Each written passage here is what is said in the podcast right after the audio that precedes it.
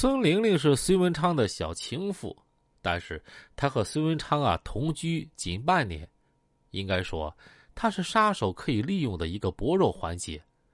为什么室内仨人仅他一个人保全了性命呢？这就很难解释了。他同样有着对外联络的便利。如果他被收买，他只需要做两件事：第一，提供现在的藏身地点。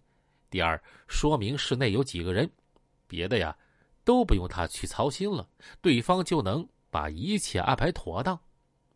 宋亚平，虽然他是隋文昌的二弟，深得隋文昌的信任，隋文昌的治疗安全都由他一手安排，但同时呢，他也最有条件把这一切出卖给杀手，讨一个好价钱的人。宋亚平每天要过来看望隋文昌。同时，他又天天搁外面活动。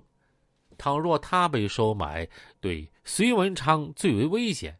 他完全有条件行走于隋文昌和杀手之间，这边把隋文昌啊安排的天衣无缝，那边再安排杀手在无缝的天衣里面把隋文昌给除掉。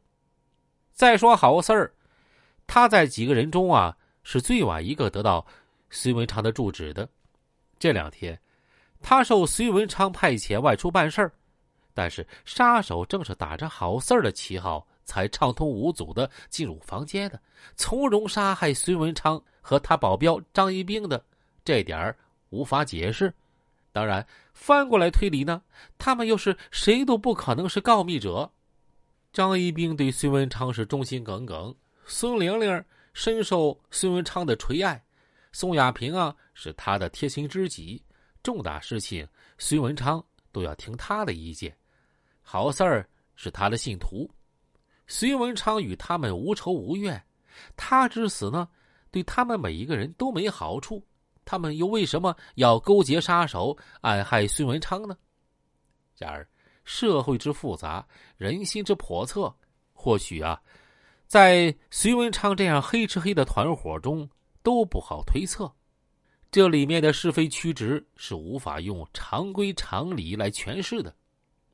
从隋文昌被杀的现场情况分析，六人中必定有一个人是内奸。找出这个内奸是警方破解此案的又一条重要途径。那么，谁是犹大呢？三月二十七日凌晨两点钟，泸州市纳溪区公安局值班人员接到报警。说，在泸州天然气化工集团四零四厂附近呀，发现一具男尸。指挥中心指令刑警大队立即出现场。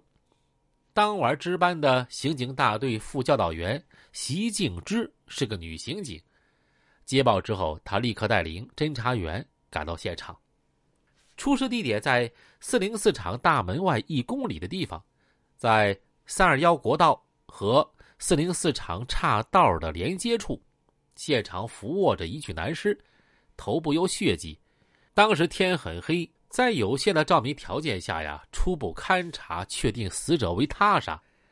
席敬之立刻向主管刑侦工作的副局长袁建红、分局长谢建峰汇报。两位分局长连夜到了现场，二人组织纳西分局刑警大队和三个派出所的警力。全力开展现场勘查和现场走访工作，对报案人、周边群众以及附近的出租车呀进行了访问。最早发现尸体的是厂职工，他们下夜班路过这个路段的时候，发现路边斜卧着一个男子，原以为是个醉汉，发现血迹之后立即报了案。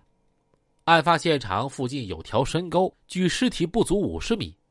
跨过三二幺国道就是永宁河的河道，凶手把被害人杀害之后，应该有条件藏匿尸体，但是杀手并没这么做，这说明凶手对该地的地理环境并不熟悉，而且凶杀过程十分仓促。现场勘查中发现了三枚军用手枪子弹弹壳，法医鉴定，死者头部、颈部的伤痕为。手枪子弹由后面射入而至。纳西区在泸州市中心的江阴区之南，约二十公里，坐落在纳西区的卢天化集团呢，是泸州三大上市公司之一，有职工一万余人。纳西区从未发生过枪击案件，使用军用手枪杀人，这在泸州市境内也是破天荒的第一次。案件性质确定之后，引起了纳西区公安分局、泸州市公安局的高度重视，市局马上派人赶到现场。杨局长亲自到现场坐镇指挥。纳西区当天夜里就组成了专案指挥部，调整警力，组成若干小组，进行了明确的分工，对现场进行了详细的搜索，组织群众辨认尸体，确定尸源，